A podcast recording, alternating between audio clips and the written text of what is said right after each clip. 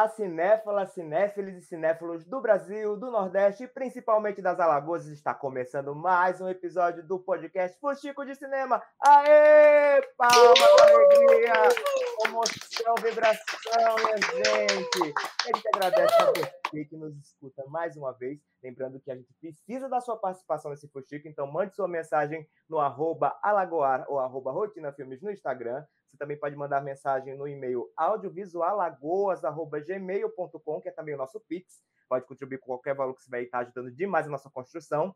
Lembrando também que no link da bio do Instagram do Alagoar tem o link para a loja da Colab 55, com vários produtinhos com estampas maravilhosas da nossa identidade visual, feita pela nossa parceirona Amanda Duarte. E o Fuxico da vez de hoje vai ser muito especial, mas antes, deixa eu dar essa, esse olá, esse afago das minhas parceiranas de fuxicagem, começando por ela, Elizabeth Caldas. Oi, Beth! Oi! Bom estar tá aqui de novo. Ai, alegria e gratidão. E estamos aqui do outro lado dessa sala quente, porém virtual, ela, a belíssima Rosiane Virgínio Monteiro, sempre me enrola, mas nunca sai na edição, hoje vai sair, só de alegria. Fala aí, Rose! Oi, essa apresentação né, maravilhosa de Ronald. Para você, eu sou tudo, meu amor. É isso, vários nomes. Ela é muito talentosa, multinominada, ela é incrível. E temos também aqui Gaitante Feliz, ela, Larissa Lisboa. Oi, Laris! Olá, Laris, saudações. Bom dia, boa tarde, boa noite. Mais um Fuxico. Uhul! E hoje nós temos uma presença vipíssima para a nossa fusticagem da vez, com o tema políticas públicas. Esse fustico vai render, já vemos aí a, as plataformas de streaming todas perigosíssimas com esse conteúdo aí nas plataformas. E temos ela, então, a nossa convidada especialíssima, ela que é urbanista, arquiteta, ela é produtora cultural, ela é diretora de arte premiada na Mostra Sururu por Trincheira, ela é belíssima, estilosa aqui, tá com colar se gabando, se amostrando aqui nos looks, que depois gente, no print vocês vão conferir que não é, não é mentira, é realidade, não é porque eu tô falando, é verdade. Temos ela, a incrível, sorridente e belíssima, vamos saudar com uma salva de palmas. Nina Magalhães! Aê! Linda! Bom demais começar com a apresentação dessa. Quem não, quem fica nervoso, né, gente? Olá! Uma grande honra aqui por ficar com vocês, gente. Muito obrigada. A gratidão é toda nossa. A gente já começa pedindo para você dar um pequeno, uma pequena mini bio. A gente sabe que a sua carreira é extensa, mas que você puder comentar de principal da sua vasta trajetória, a gente agradece muito. Então, comenta um pouquinho. Ah, essa parte é sempre difícil, mas não é tão vasta, pois eu sou muito jovem. Não, não entrega-se minha idade, Ronald. Não, é, é muito ocupado num espaço curto de tempo, uhum. gata. É mais então... assim, o conceito. Vamos lá. É, como você falou, a minha formação vem da arquitetura e do urbanismo, mas eu trabalho como produtora cultural né, já há 13 anos aqui na cena cultural alagoana. E, na verdade, não são a 13, não, é um pouquinho mais. Mas vamos deixar aí essa parte da matemática para uma outra área que eu sou de humanas, né? Mas, e aí, é, também trabalhando com o audiovisual alagoano, que é minha paixão, meu amor e também minha dor, né? Por que não dizer? Aqui é, como produtora também, como produtora executiva e também como diretora de arte, que tem me dado essas alegrias, né? Desses últimos, desses últimos anos de participar desses projetos tão maravilhosos que tive a oportunidade de trabalhar e que a gente pode falar sobre eles aí longamente em um novo momento. Mas, no, no geral, é isso, é uma trabalhadora do audiovisual e da cultura de Alagoas. Ô, Nina, várias falas, só esse início já deu vários gatilhos para muitas fusticagens que a gente vai ter no programa, mas antes de passar para o nosso tema principal, eu queria te ouvir. A sua formação foi o caminho que fez se aproximar dessa questão cultural, de entender inclusive o cinema como essa ferramenta de políticas públicas, dessa, dessa, desse fortalecimento do entendimento do que são as políticas públicas nessa parte cultural, na execução, na feitura cultural? Foi, foi através da, da graduação que você trilhou seu caminho no cinema? Eu acho que atualmente eu, eu percebo que sim, sabe? Atualmente eu percebo que ela foi muito importante, mas porque o jovem, né? O jovem tem seus aperreios, né? Então o jovem tem suas, a sua, os seus desesperos, né? Então eu me lembro quando eu entrei, eu sou natural de Arapiraca. E quando eu terminei o ensino médio e tinha um desejo muito forte por trabalhar em algo relacionado à arte e não sabia muito bem como ninguém sabe quando acaba o terceiro ano do ensino médio o que, é que vai fazer da vida. Mas eu tinha esse desejo de algo mais ligado à arte, pois já tinha uma aproximação muito forte com a música. Não que ninguém na minha família seja músico, mas que é algo muito presente na minha casa. Uma, uma, presença muito forte de arte também, porque meus pais são muito ligados a isso. Eu tenho um avô e avó também que tem uma presença da música, da cultura desde muito pequeno. Meu avô foi solista, meu avô foi artesão, meu avô foi cantor no coral da cidade. Então era algo que a gente sempre estava permeando ali como um desejo mesmo, né? Então quando eu decidi fazer arquitetura e urbanismo, foi meio que a única opção mesmo, uma coisa mais próxima. Na verdade, se quando eu estava ali no meio da faculdade alguém tivesse me falado um pouco melhor sobre jornalismo, talvez eu tivesse feito jornalismo. Mas eu acabei caindo ali para arquitetura e muito muito pensando sobre as artes plásticas, pensando sobre o caminho que muitos muitas pessoas que estavam que eu observava, né, tinham seguido esse mesmo, essa, mesma, essa mesma estrutura para se aproximar do cinema ou se aproximar de algo ali na área da cultura. E eu resolvi embarcar, então eu vim morar aqui em Maceió em 2005 para cursar arquitetura, visto que em Arapiraca não tinha ainda uma faculdade pública, né? E no início eu achei uma péssima ideia, né? Não, não escondo de ninguém que eu odiava, assim, eu gostava do curso, gostava de pensar a cidade, gostava de pensar os espaços, gostava de pensar a organização, a simplificação da ideia, mas era um curso muito elitista, sabe? E isso me fez muito mal, assim, enquanto eu estava cursando. Eu gostava dos professores, das matérias, mas me fazia muito mal. Mas eu sempre me lembro de uma, de uma aula de estudo da forma que eu tive naquele primeiro dia do semestre, em que o professor perguntava, assim, para você, por que, que você decidiu fazer arquitetura? E aí eu estava de saco cheio, porque eu tinha percebido o mato sem cachorro que eu tinha me metido, né? E, e eu me veio, me, veio, me veio na cabeça responder. Fiz, ah, eu sempre gostei de cinema e eu queria ser diretora de arte. Mas já falando isso com desdém mesmo, assim, de alguém que está ali, tipo, claro que eu não vou ser diretora de arte se eu estou aqui em Maceió, vim de Arapiraca, não tem nem ninguém fazendo filme dos meus amigos nesse momento. Mas falei assim, né? Mas não imaginava que isso poderia de fato se tornar alguma coisa. Mas hoje, quando eu penso no caminho de lá de 2005 até agora, eu percebo quanto aquilo que eu construí ali dentro me auxilia no meu dia a dia mesmo, assim como profissional, né? Então, eu, eu tenho certeza que observar o, o mundo através da história da arquitetura, da história da cidade, observar a cidade como sendo esse lugar que que fermenta tudo isso que a gente vive, com certeza foi substancial. Né? Então, até mesmo na própria na própria é, execução da atividade de direção de arte é extremamente importante. Eu acho que tem coisas que me facilitam, né? Esse, esse pensar o espaço, pensar a, a, a forma, pensar as formas também, né? Isso com certeza foi bom, mas isso foi, foi necessário um afastamento mesmo de tempo para isso isso parecer ser importante. Eu acho que o tempo é importante para isso também. Massa te ouvir sobre isso e sobre várias coisas que a gente também vai esmiuçar um pouco mais. Mas antes de ir para o tema principal, quero pegar um gancho no, no, que você comentou também sobre direção de arte. Resenha que é assim, a gente está sendo ouvido por vários, vários países, sabe, Ilhas Maldivas. Aqui esse podcast ele é o esconde quem entende português está ouvindo a gente, sabe? Quem não também está se esforçando. E aí é, é, é, importante falar que aqui a gente está falando da capital, o Marcel está gravando o programa em Marcel Capital, mas aqui em Alagoas ainda não existe uma faculdade de cinema, né? Então muitas pessoas têm formação, graduação através ou de é, cursos de formativos, né? ações formativas voltadas para o cinema, ou muita gente saiu da graduação de jornalismo da, da, da Universidade Federal de Alagoas e aí é, é curioso te, é, te ouvir, Nina, sobre a questão de arquitetura e urbanismo, porque tem muita gente que também tem essa formação e que tem uma ligação forte com cultura, com produção cultural.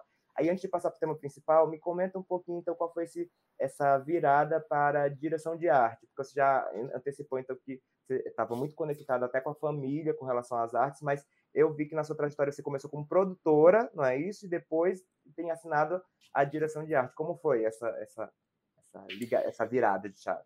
Isso foi interessante também porque a minha carreira ela é muito pautada pelas oportunidades que elas apareceram, pelas oportunidades que existiram e eu fui agarrando e tentando realizá-las na cara dura mesmo, na cara lisa. Mas enquanto eu estava cursando ainda o curso de arquitetura e urbanismo, eu já fiz parte da construção de um coletivo de produção cultural chamado Coletivo Pop Fuzz, né, que também tem essa mesma idade que, que eu tenho aqui em, em Maceió, morando na capital, né? Então esse esse coletivo ele surgiu justamente por terem outros amigos, outras pessoas, alguns de Arapiraca, outros de Maceió, que acabaram se encontrando e que tinham essa, esse desejo de produzir cultura. Então, naquele momento era muito mais a produção de shows, de festivais, e aí festivais de cinema também, festivais de música, é, festivais para os amigos poderem tocar, né, mostrar seu, seu trabalho autoral. Então, aquilo meio que ocupou boa parte da minha mente. E aí, com o surgimento do primeiro edital do audiovisual aqui do estado, é, um grande amigo meu que já estava tentando encontrar um espaço para fazer cinema, vendo que eu tinha uma, uma, certa experiência em produção, né? Porque eu produzia já há alguns anos um festival e tinha uma certa experiência em produção desses, desses eventos, me convidou para fazer a produção de um filme. Então, foi o que lembro tenho, o primeiro filme que eu participei em 2012. E eu topei porque, não sei por quê, porque não tinha nenhuma experiência, né? Tipo, amava cinema, estava sempre ali desde os primórdios no, no ensino médio, participando de cineclubes, discutindo no final, gostava disso, mas não achava que seria capaz de, de fazer isso. Mas a gente não tinha outras opções, vamos tentar aplicar o conhecimento empírico que eu já possuía, porque também era um conhecimento empírico na produção de, de eventos. Não, não, eu não tinha formação para tal, mas foi sendo construído empiricamente. E apliquei esse mesmo método para a produção de um filme e percebi que, sim, que funcionava, que a coisa funcionava e que eu tinha aquele, aquele, aquela, aquele perfil de, de, de organizar as equipes, o perfil de fazer com que as comunicações entre as pessoas funcionassem, dava certo para a produção de cinema, mas eu já tinha um desejo enorme de fazer uma, uma, uma, executar funções também mais criativas dentro do set, né? E aí, um pouco depois, da mesma forma que surgiu a possibilidade de fazer a produção, também surgiu os convites para fazer uma produção, uma direção de arte, e também desse mesmo jeito, assim, a, não tinha outra pessoa, vamos fazer um acúmulo de funções aqui, você não quer fazer, não? Não, faça, vá. Beleza, né? e foi assim que eu fui construindo também uma forma de fazer muito empírica, que logicamente depois com a, a participação em, em, formações, com a, a própria é, busca por conhecimento também, e os próprios sets servem muito para construir isso. Eu fui tentando construir uma metodologia de trabalho mais profissional, mas foi tudo muito empírico mesmo. Ah, beleza mesmo, com prêmio todo aí, né? Pegou assim na perreira e conseguiu até premiação, alegria. E aí, para falar de política pública, vamos falar um pouquinho sobre as ações de editais que foram promovidas aqui no nosso estado. Não é uma história tão vasta assim, não é isso, minha gente? E aí eu queria que a nossa presidenta do Alagoar pudesse nos dar um pouquinho, nos contextualizar um pouco introduzir como foi essa caminhada dos editais públicos voltados para o fomento do nosso cinema alagoano. A pessoa já fica intimidada, né? Porque vai falar de uma narrativa mais ou menos é, histórica em, em termos oficiais. Aí o Ronald ainda diz assim, a presidenta do Alagoas, gente, olha só, existem várias narrativas. Eu já vou, já vou chegar logo chutando a porta. existem várias narrativas, essa é a minha. que inclusive, até eu estava aqui pensando, né, me preparando para esse episódio, e tem um texto, né, que eu fiz, que é o panorama de editais de incentivo, né, que foi em 2019, é, justamente pela emoção, né, que eu estava contaminada do, de ter visto a, a, a, o anúncio, né, da divulgação do, do prêmio de audiovisual que rolou pela prefeitura em 2019, né, o edital de audiovisual de Maceió, teve sua primeira edição em 2019, é, e eu pensando justamente é, agora para esse encontro aqui no Fuxico, é, eu vi que eu evitei nesse texto de falar sobre é, o que veio antes, né?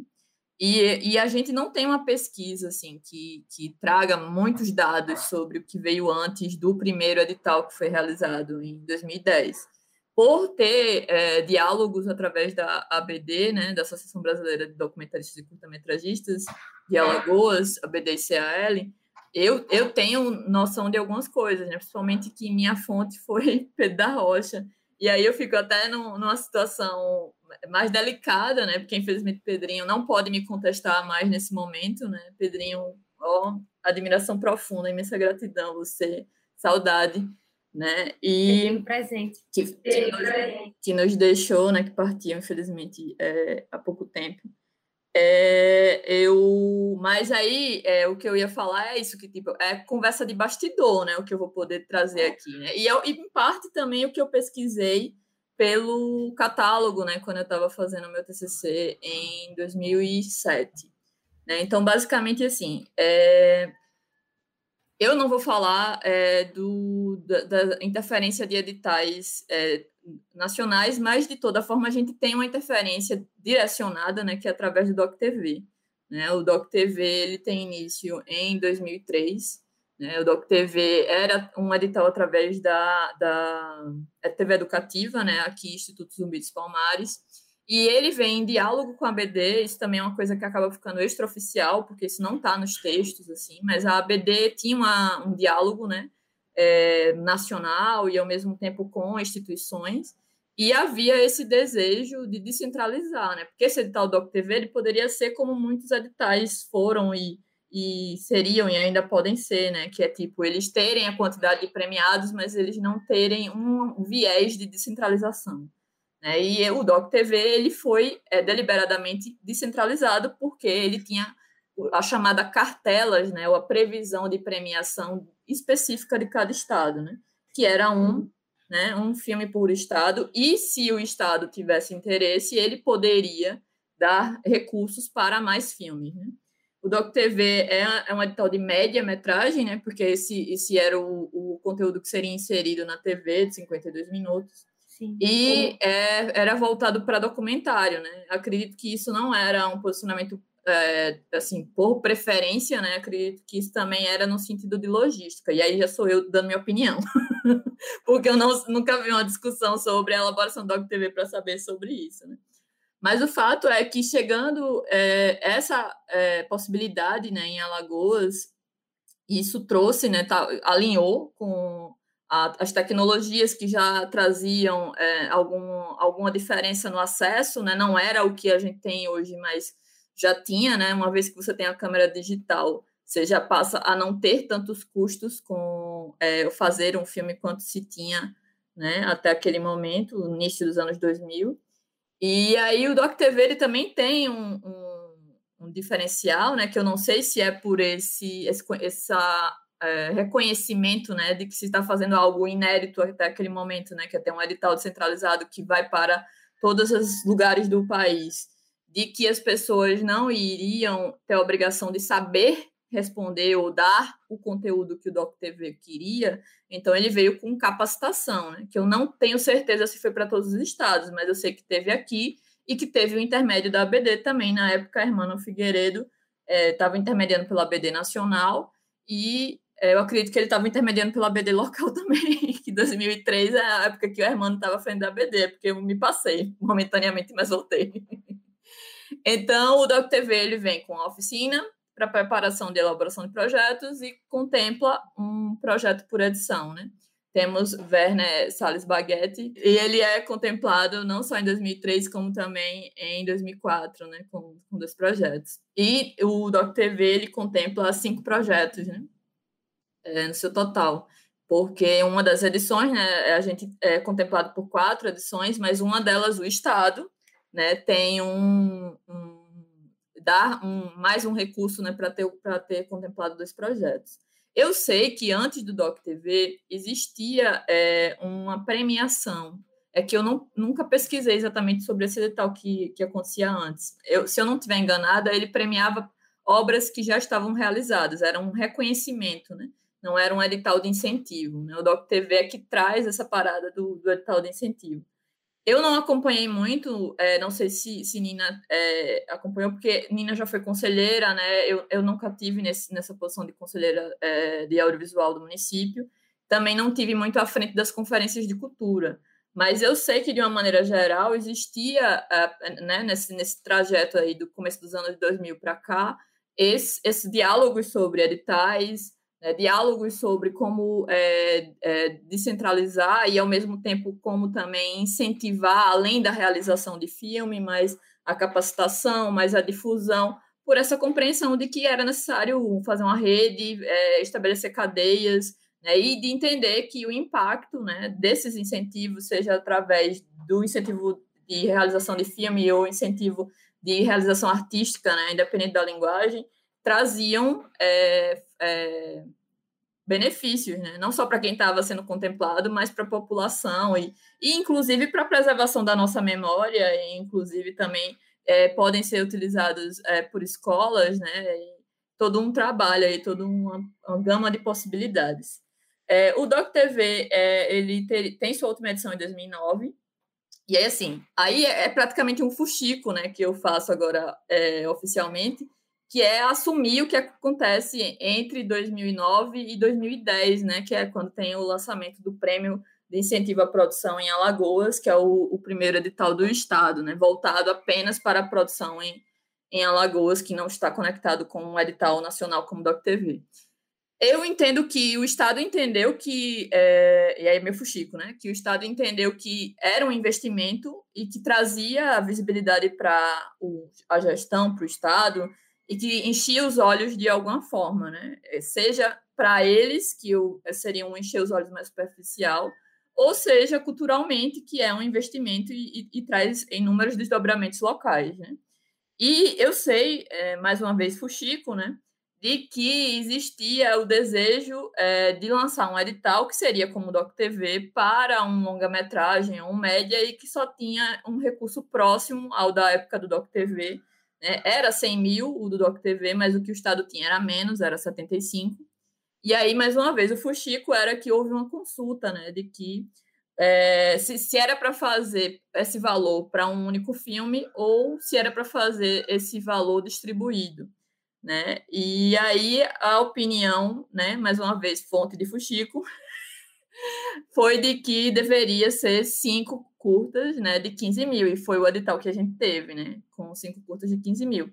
Eu sei que naquela época é, a gente acho que nem parou muito para pensar assim se deveria criticar, deveria cobrar mais, mais dinheiro, porque é tipo aquela coisa assim, não tinha nada, né? E apareceu esse primeiro edital de 15 mil. Então, gente, queremos, queremos os 15 mil. Vamos, se, vamos, se não vamos conseguir fazer o que estamos pensando com 15 mil, né? Que foi o que aconteceu com os primeiros contemplados, né? Que tiveram que tirar dinheiro do bolso ou arrumar recursos de outras maneiras para fazer o que eles tinham imaginado, né? É, porque a média naquela época, né, e é uma média que hoje só aumentou, era que o valor é, mais ou menos razoável para fazer um curta era 80 mil, né? Isso é um valor razoável, né? Podia ter baixo orçamento ou um orçamento mais legal que esse, né? Que quanto mais recurso, mais a qualidade pode ser desenvolvida, né? Do projeto. E aí, assim, para dar um, um panorama é, mais objetivo agora, né, com relação à, quantidade de editais e a, a, a, trajetória, né, que rolou nesses, nessa última década, né, porque estamos nesse, nesse ciclo né, de uma década de realização de editais de incentivo em audiovisual em Alagoas, é, pela, pelo Estado, a gente tem cinco edições, né, agora, agora inclusive, acabou de, de encerrar a quinta edição né, do Prêmio de Incentivo em, ao Audiovisual em Alagoas. Né, é, é algo relevante, sem dúvida, mas, ao mesmo tempo, se a gente parar e pensar que são 10 anos, dá para perceber que tiveram hiatos e tiveram tropeços. Né? Um destaque que eu faria entre os tropeços, né, além dos atrasos, que, que são outras questões, né, atrasos de lançamento ou atrasos de pagamento, é especificamente sobre um ensaio de edital que se fez em 2015, né, que foi o único edital é, que eu nem contei aí nessa conta, que seriam seis, né, mas porque teve esse sexto que foi cancelado, né, em 2015, que ele tinha um desenho que é um desenho ambicioso e que é um desenho que eu acho que super deveria se investir. Só que era um desenho que precisava de uma estrutura, de uma estrutura que não se investe, né? Porque esses editais, os cinco né, da, da Secretaria de Cultura, especificamente do Estado de Alagoas, eles não vieram com uma oficina de capacitação. Né? Eles não vieram com outros desdobramentos depois, a não ser exibir os filmes ou fazer alguma. alguma não sei também. Eu, eu acho até que eu, eu posso estar. É falando demais, né? Eu falar de, do que, que eles fizeram sobre difusão, porque eu também não acompanhei isso de uma maneira geral. Mas especificamente voltando para esse edital de 2015 que foi cancelado, ele tinha o desenho de ser é, para as microrregiões, né? Que é algo que, se tivesse dado certo naquele momento, né? Se fosse feito não só o lançamento do edital, mas também fosse desenhado um circuito de oficinas de capacitação pelas microrregiões de Alagoas, isso em 2015 a gente poderia ter um outro cenário agora nesse momento. Né? Mas não, a intenção naquele momento foi só de lançar o edital para as microrregiões e quando não se teve inscritos o suficiente, o edital foi cancelado ou foi cancelado por outros motivos. Né? Mas eu imagino que ele não tenha tido, por exemplo, projetos de todas as microrregiões. E se teve, adoraria saber, por favor, me provem errado, porque eu quero informações. Porque a gente não tem, né? Isso falta informações quando eu fui fazer o texto que eu falei, né, do panorama, eu fui pesquisar e era difícil até de você saber é, se eles tinham divulgado quais, é, quantos inscritos tinham por cada edital, né? Eu tive que tentar catar isso. E aí, ao mesmo tempo, não tem um mapeamento de quais, de, de do que é, é, aquelas pessoas, tipo, de onde era, se eram pessoas negras, se eram pessoas indígenas, se só eram pessoas brancas né, que são questões que trazem possibilidades de diálogo, que trazem possibilidades de estratégias a serem pensadas a partir dessa base. Né? E aí, saindo do escopo é, estadual, né, que é o edital da Secult, a gente teve três editais por Maceió, né, que são duas edições do prêmio Guilherme Rogato, né, e uma a edição edital do, do audiovisual de Maceió, que foi o que eu falei, 2019, e tivemos também é, dois editais é, em Arapiraca, isso eu estou falando sem contar Aldir Blanc, né? É, nós tivemos dois editais em Arapiraca, um deles que contemplava o audiovisual, mas era aberto para todas as linguagens, e o segundo, que é o de 2018, e o segundo de Arapiraca em 2019, que é, era específico de audiovisual e que excluía Maceió, que pode parecer, meu Deus, é, é para causar inimizade. Não, é justo, é uma compreensão justamente de que o edital de Arapiraca ele tinha o potencial para ser descentralizado. Então, ele era é, focado em Arapiraca, mas ele possibilitava também que projetos de, de, de outras cidades, né, que não da capital, se inscrevessem. É, e, e através da Aldir Blanc, né, eu ainda não dei conta né, de, de processar, porque assim eu entendo que as propostas de audiovisual elas não nasceram ou, ou, foram contempladas apenas no edital do audiovisual através de Aldir Blanc, né? seja pelo, pela Secult ou seja entre os municípios. Né? Eu estava olhando agora antes do nosso encontro o edital de Arapiraca, da Aldir Blanc, né, que tem um desenho que eu até é, ainda, para mim, é novo, né, que é um desenho de contemplar os projetos a partir de quantidade de pessoas, né? Não é um ele, ele, ele estava aberto, né? A pessoa que diria qual linguagem que faria na cultura, né? Ele não tinha faixas específicas para ações específicas de linguagem, né? A base dele era composição a partir de quantidade de pessoas, uma pessoa, duas pessoas, cinco, um grupo maior, né? E as faixas de valor iam, iam se organizando nessa medida. Né? E quando eu falo desse exemplo de Arapiraca, é também porque eu acredito que é importante ser estudado esses formatos de edital, né? para entender qual é o impacto que eles provocam. Se eles tiveram alcance dentro do que foi pensado ou se eles não tiveram esse alcance. Né? E como eu falei da, da Aldir Blanc, eu, por exemplo, tive um projeto de audiovisual contemplado no edital é, Prêmio Vera Ruda, né? que era o edital de fotografia, é, artes visuais, design, é, moda e cultura digital. E aí, em cultura digital, eu pude colocar ação formativa em audiovisual. E outra coisa também que eu acho importante falar, me desculpa que eu me prolonguei para caramba, é que os editais da Aldir Blanc, inclusive, muitos deles não, não previram ações formativas. Inclusive, o de audiovisual não previu ação formativa. Então, assim, a gente tem é, a inserção da capacitação no edital de audiovisual, que são os que a gente já teve realizados pela Ancine, né, em 2019. Né? Então, tivemos duas edições que prevêem capacitação, a de 2019, é, que podem colocar propostas de capacitação, né? E agora 2021, que acaba vindo muito específica, né? Ela tem, ela é, elenca o que pode ser é, ministrado, né? Nos formatos de capacitação que ela propõe, é diferente da de 2019.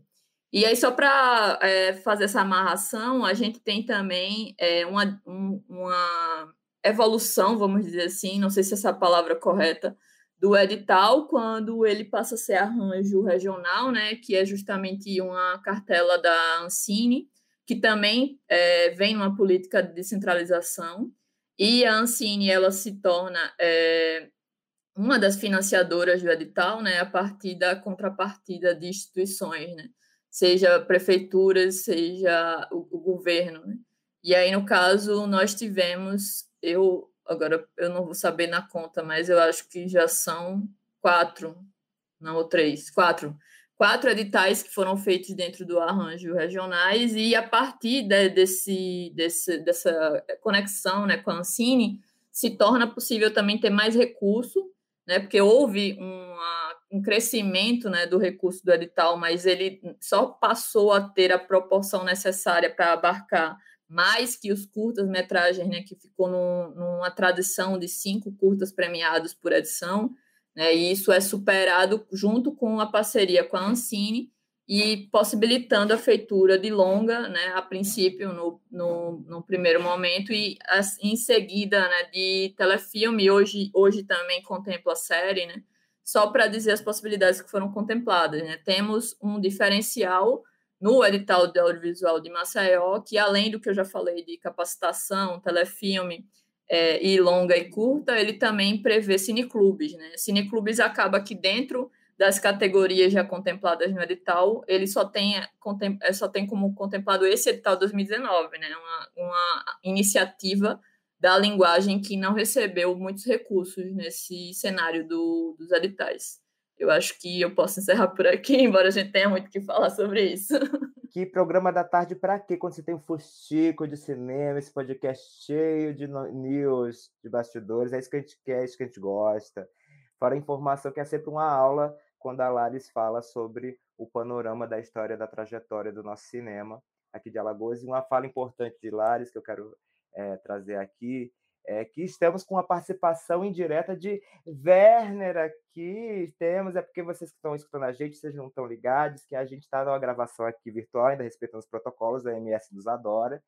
E aí ele está ali no fundo da sala de Nina, que, né, que é a família cinematográfica artística. Mas é, aproveitando também pres essa presença indireta do, do Werner, que ele foi a, ele fez a direção do primeiro longa com recurso, não é isso, gente, de editais, o primeiro longa que a gente tem Cavalo, filmaço, que está disponível para alugar nas principais plataformas digitais e em todas elas, na realidade, para aluguel, e que também é um dos 15 filmes nacionais cotados para uma vaga para concorrer a melhor filme, é, não é mais estrangeiro, é melhor filme internacional, é agora como é a nomenclatura da categoria, o que já é histórico para a gente mas que também diz muito sobre essa política, né? Um longa só, esses 100 anos, que, que foi realmente contou com recurso é, público.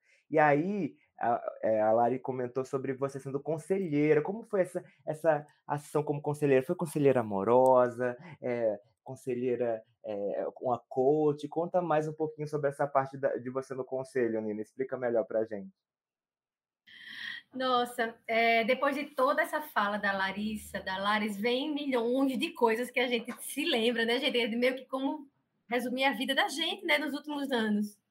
Mas é, eu acho que é muito importante falar sobre o Conselho né, Municipal de Políticas Culturais, que nessa, nesse, nesse momento que a cultura do Brasil ela veio atravessou um grande boom né, com o Sistema Nacional de Cultura, que o Brasil observou a cultura tomar um espaço que ela merece, né, a cultura tomar um espaço de, de, de grande fomentador do, do identidade brasileira. Então, os estados, eles também em tese, seguiram esse grande boom também, né? Então, a gente começa a discutir a importância de conselhos, começa a discutir a importância das leis de incentivo à cultura, começa a discutir a importância de, de acabar com as políticas de balcão e entrar nas políticas de democratização, né? Que são as políticas também de editais.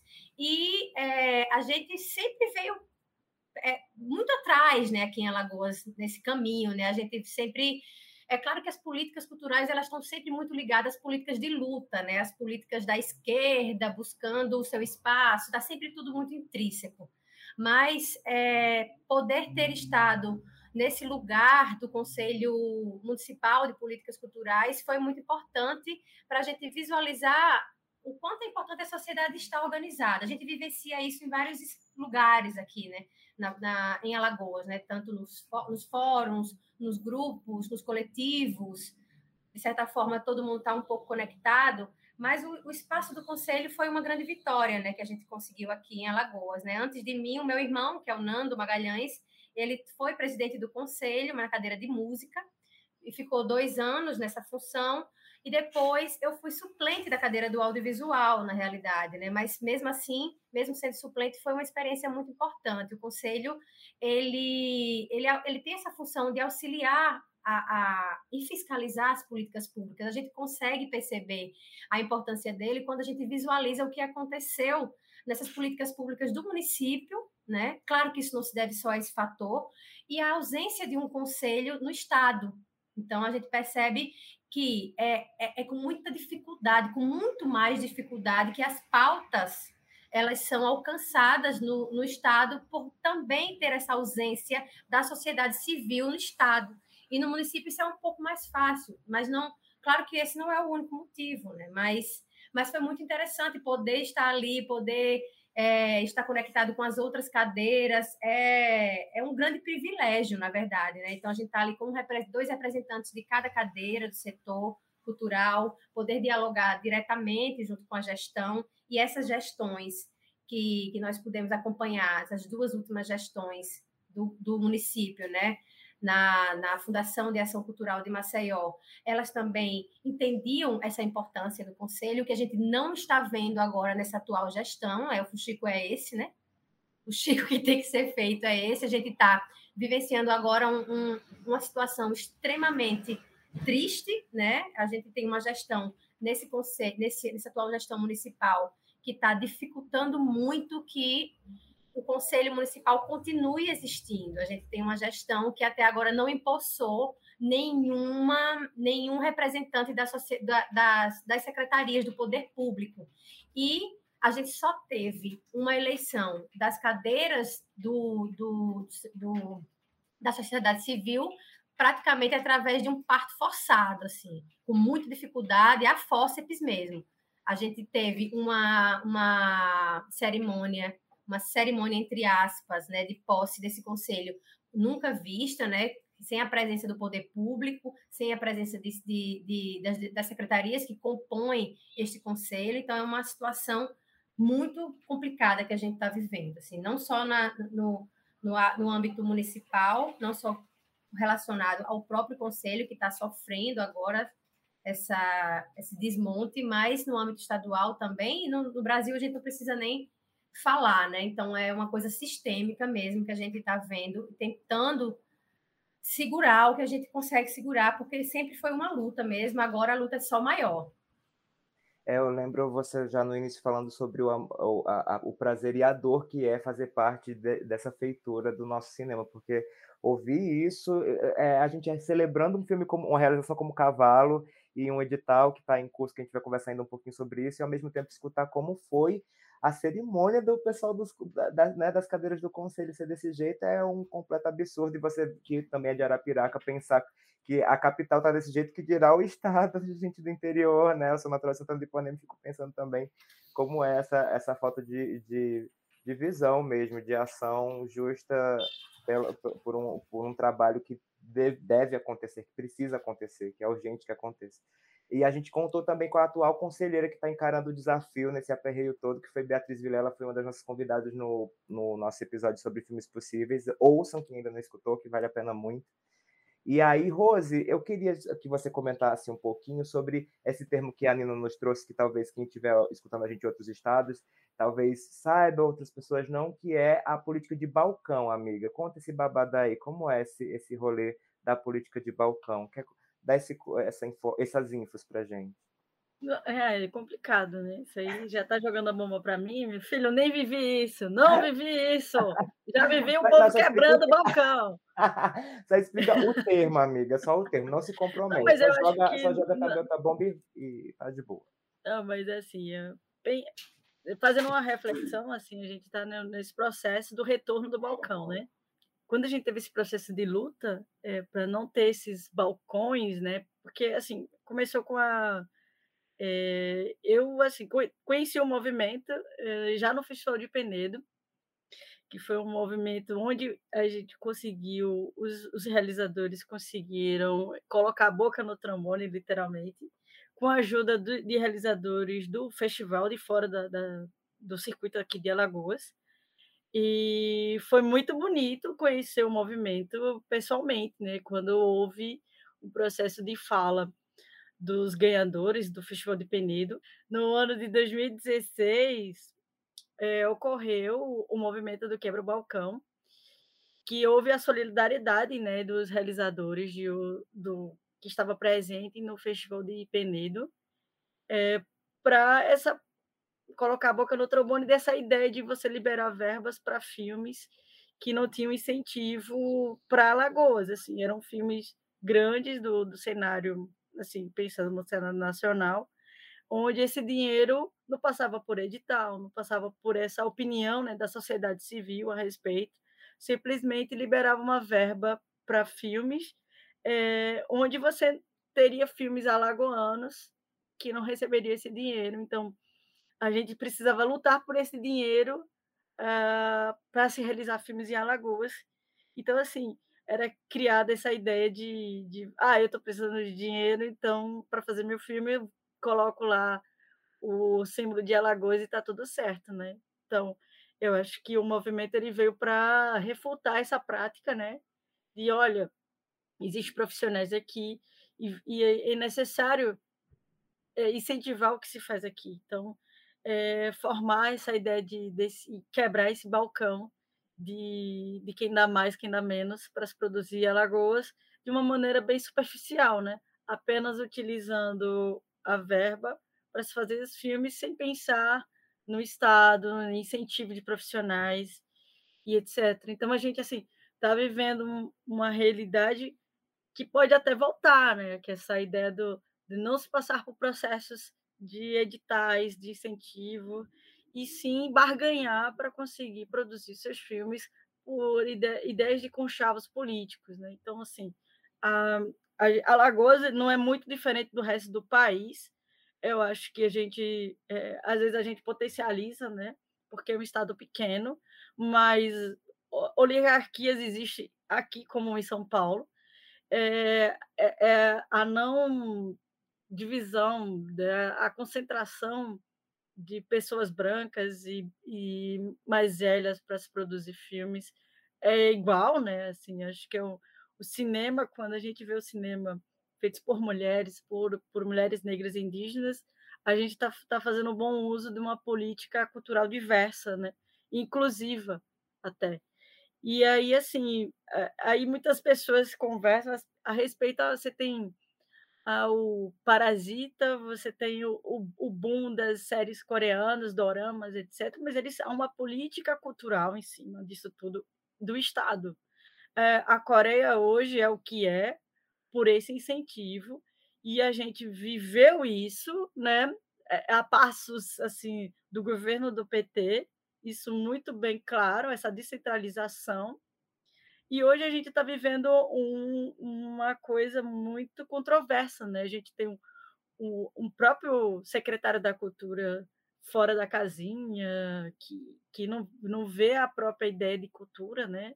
É uma ideia muito até retrógrada, né? Eu acho que nem nos militares pensavam assim, né? Então, é para você ver a ideia, o buraco que o país se enfiou.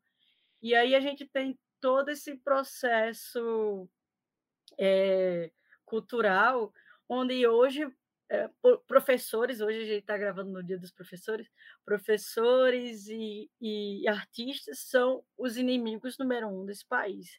E, e essas são as pessoas que cri, criam um país, que dá uma identidade a ele, que ressignifica toda essa política violenta. Né? Então, hoje a gente está nesse processo de, de perseguição a, a, a artistas e professores e o cinema brasileiro que que está colhendo os frutos dessa política cultural sendo estrangulado, né? Pois é, é, esse tema é difícil, é cheio de fuxicos, é, é, o, é, o, é o tema que mais tem a ver com o nosso nome do podcast. Mas eu só queria reforçar assim, essa fala de todo mundo, que às vezes as pessoas não entendem que é ficam achando que a política pública é favor ou é tirando dinheiro de algum lugar, sabe? Que deveria estar indo para lá. É, a política pública existe em todas as esferas do, dos governos estaduais, federais e municipais e para todas as esferas de, econômicas também.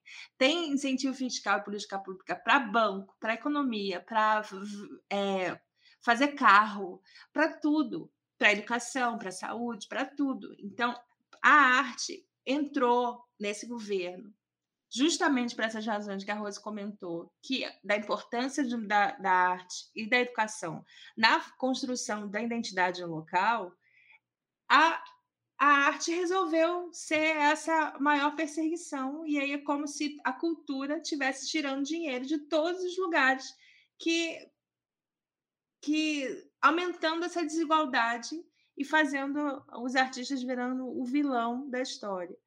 E aí, a, reforçando, e aí a gente tem essa, essa nova gestão, da que a gente está falando da, da FEMAC, que a gente não sabe porque a gente não tem como ver, mas cheira-se muito. O, o cheiro do balcão, ele ele ele está aí por perto. Porque a gente tem os editais que ela coloca, são muitos, é uma, é uma gestão que gosta muito da mídia, que gosta muito de, de publicações e lives e Instagram, que faz uma, uma cerimônia, como a Nina comentou, fake de, de posse de, de um conselho que não foi, que não existe de fato, que ele não ainda. As pessoas não estão sentadas juntas para conversar, para discutir, porque ela de fato não ocorreu. Ela só ocorreu para a rede social, para um videozinho lá, e os editais que estão acontecendo não só na área do audiovisual, mas que em toda a parte cultural, são editais que você olha e fala assim: que coisa estranha. É uma seleção de uma organização para fazer uma coisa grande. Que você. Que fica parecendo isso. Eu estou fazendo um edital porque eu preciso fazer isso pela lei, mas eu quero, ó, que você ganhe. Igual quando você combina com, com sua amiga, não que eu, que eu acho isso legal no, no casamento, mas assim, logo como você combina quando você vai jogar o buquê, você fala assim, amiga, você fica ali, que eu vou jogar para você. Você, por favor, agarra esse buquê que eu vou jogar. E aí, só que só que não, só que não é assim que a gente constrói a democracia, não é assim que a gente constrói o dia a dia de, um, de uma organização. Quer, fa quer fazer, jogar para seu amigo buquê? vai na sua amiga, numa coisa privada, na sua casa, na sua festa. Você que pagou a festa, você que pagou o buquê, e você quer que a sua amiga pegue, então tá bom. É, então, eu queria muito que, as, que, elas, que, a, que a gente falasse também, e aí a entrada do fórum, assim, eu, quando cheguei em Maceió, uma das primeiras coisas que eu fui foi participar de uma reunião do fórum, do audiovisual. Eu gosto muito daquele espaço, é um espaço doído também e com muita porque esse, e ele é muito doído porque se busca uma democracia, se busca um, ou um não digo nem um consenso, mas se busca passar pelos processos democráticos. E isso e nem sempre isso é fácil.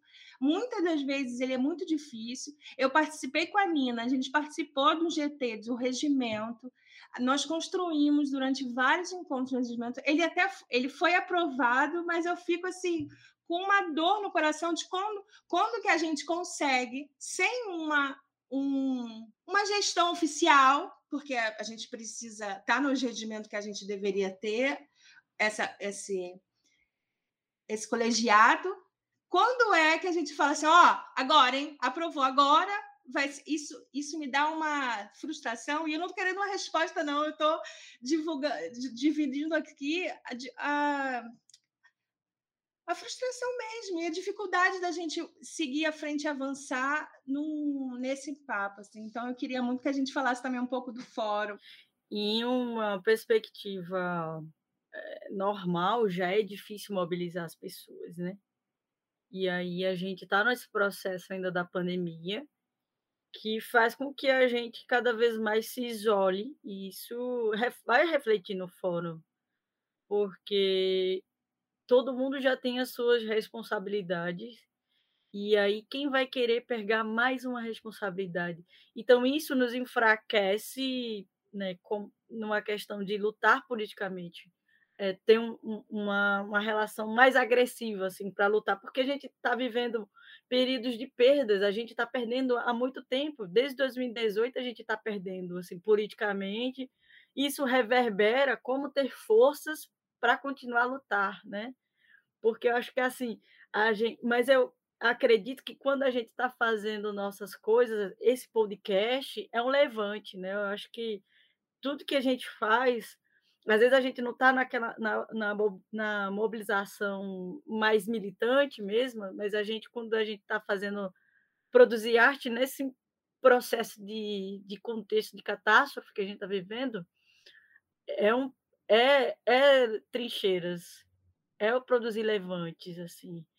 E acho que quando todo mundo é, a gente está apanhando diariamente assim nesse país, então quando a gente percebe que precisamos voltar à luta, precisamos de mobilização, precisamos que é, a gente consiga se organizar uma vez por mês no fórum, isso a gente vai conseguir se levantar, sabe? Mas é, não é só Beth, Nina, é todo mundo, assim. É um processo que é difícil para todo mundo, porque chega um momento que você quer, eu não quero mais, né? Eu não quero mais. Mas você sabe que se a gente sair, a gente é, uma, é a gente é, é, forte juntos, sabe? E por mais que seja doloroso, é isso, é de ser lindoso, Alagoas é o que se ama e que se dói, sabe? E, e a gente, mesmo com a nossa dor, a gente junta com as outras dores de todo mundo, assim. Eu faço essa, essa reflexão também, porque eu também me sinto que eu eu sou do fórum, mas eu estou no momento que eu não estou no fórum, assim, né? presente, participando das reuniões, e acho que é, é necessário estar nesse processo. É até uma autocrítica que eu faço a mim mesma, assim, que a gente precisa estar mais, assim, é, é, presente, saber o que é está acontecendo, porque fazendo isso, a gente vai conseguir lutar por algumas coisas, porque esse, esse edital ele foi muito goela abaixo, assim, e não, não houve esse, essa ideia de ou a gente faz, a gente retrocedeu a 2015, faz o que que dá, ou a gente vai fazer uma como um conjunto, refletir, observar pontos por pontos e chegar e dizer, olha, podemos fazer diferente. Então, isso a gente está nesse processo de, de luta, uma luta diária. Assim. É, eu queria só, antes de, de falar do, do fórum, e, para mim, eu não vou conseguir falar do fórum sem falar da BD também, é, eu queria falar é, brevemente sobre o Quebre-Balcão e o Mova, né? Só para é, complementar o que Rose falou. É, a gente, é, como eu falei, os editais surgem em 2010, né, com o prêmio de incentivo à produção audiovisual em Alagoas, e em 2013 se percebe é, uma, um primeiro momento né, que não havia uma continuidade, um compromisso com a continuidade do edital. E graças ao portal da transparência, né, onde o governo, eu não sei, hoje acho que talvez não esteja mais obrigado, mas naquela época estava obrigado a declarar todos os seus empenhos, né, foi possível perceber que, apesar de não termos um edital lançado, havia o comprometimento de 200 mil reais com um filme que vinha com uma produção é, de fora, né, produção do, do, Rio de Janeiro, talvez, não tenho certeza, mas que possivelmente foi lançado como um filme é, nacional, né, e aí a gente tem também, que isso é uma outra questão é, que é importante no diálogo, né, do, de como um filme nacional influencia ou não localmente, né, isso é outra questão que pode ser aprofundada em outro momento. E o setor, naquele momento, né, a gente é, não estava muito efetivo na ABD, mas existia um diálogo entre as pessoas que trabalhavam no audiovisual, e ficou, teve uma revolta, né? Houve um sentimento de é, estamos sendo apagados, né? Assim, como é que não tem uma grana? A gente, inclusive, não tinha tido até aquele momento 200 mil reais para um edital. Como é que não tem 200 mil reais para um edital, mas tem 200 mil reais para um filme que vai fazer algumas cenas aqui, né? Que vai fazer Maceió de locação. Então surge nesse momento o Quebre o Balcão, né? Que é um movimento da sociedade civil né? Ele não vem atrelado nem à ABD, nem a nenhuma outra instituição né, da sociedade civil, que é um protesto, né? E que pode parecer que foi tipo calor do momento, mas assim, assim foi super pacífico, foi silencioso, inclusive, né? As mensagens estavam é, por escrito, seja na tela ou nos papéis que a gente levou para o set de filmagem do filme que veio ser fazer algumas cenas aqui. É, e, e, e, a gente sabe, assim, mais uma vez é fuxico, né? que o quebra-balcão teve efeito, né? Não só teve efeito que em 2013 a gente tem passa a ter finalmente dois editais, né?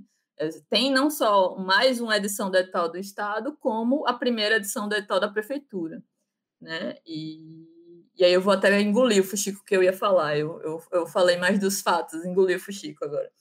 É, e aí, é, o Quebre, ele, ele tem essa função, inclusive, essa questão também de estratégia política, né? A prefeitura também usou o Quebre como, é, como forma de se valorizar, né? De, de reconhecer. Tem uma cena, né, que eu, talvez ainda seja possível encontrar no YouTube, que é a quebra de um balcão fictício, né? E talvez isso seja mais simbólico ainda agora, né?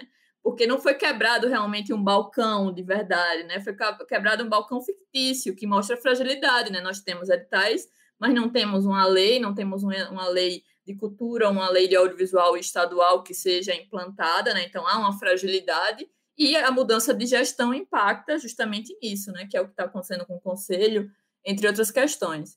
Aí nós temos um segundo movimento, né? Que não é específico do audiovisual, que é o MOVA, né? É, M-O-V-A, o MOVA, e o MOVA ele surge é, por conta da, da, da, nomeação né, de Melina Freitas, que ainda é a secretária de Cultura do Estado de Alagoas, né, por compreender que Melina é, não era uma pessoa é, muito envolvida com a cultura, né, embora ela tenha envolvimento, e que tinha é, investigações de desvio é, de recursos né, é, que envolviam ela, né, por ter, ter sido gestora prefeita, né, se eu não enganada, na cidade do interior, que se eu não estiver enganada, de Piranhas também. É, então, assim, o MOVA, ele surge é, também nesse sentido de diálogo com a gestão pública, né, mas especificamente no sentido da cultura, de dizer a gente merece é, gestor que entenda que a gente não tenha que ensinar a ele o que a gente precisa, né, e que nos ouça e que sente e a gestão é, da Secretaria de Cultura também é muito familiar, assim, com o que vocês escreveram com relação à FMAC, né? Essa coisa de estar tá postando foto, de saber prestar contas, né? De saber fazer edital. Mas, assim, fazer edital de dois mil reais para exposição, minha gente, é completamente fora de noção do valor que se, se precisa para fazer qualquer exposição, a mais simples que seja, né? A pessoa vai, vai pegar esse valor e vai fazer o material, ela não vai se pagar, né? Então é tipo assim, você não vai ser remunerado, mas você vai fazer a exposição porque você vai pagar o material. Ou dois mil reais para uma confecção de, de CD, né? Que isso foi anterior ao Aldir Blanc, né? Porque a Aldir Blanc, ela não só traz diversidade, pluralidade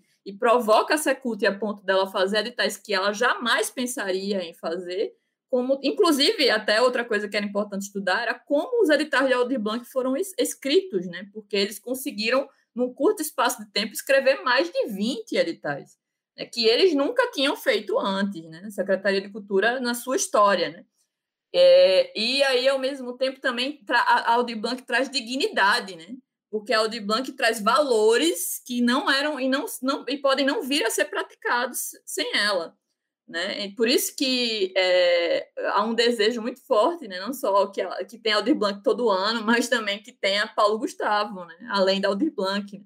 E aí, outra coisa que eu vou falar com relação a isso, que era só uma observação, mas eu já entrei em tudo, né? É com relação ao percentual, né? Eu me lembro, isso é uma lembrança antiga, né? Nem sei de quantos anos atrás, não sei de cinco anos, que se brigava para que cultura tivesse 1% do orçamento do governo, entendeu? E não se alcançava, não se era, não se era destinado à cultura a 1% do orçamento do governo, entendeu? Então, assim, você dizer que o dinheiro de outros setores está indo para a cultura é porque você não está procurando saber qual é realmente a fonte, qual é o recurso, como é a distribuição dos nossos impostos. Né? Desculpa aí se foi bruto, não era essa a intenção, mas foi o que veio na, na força da.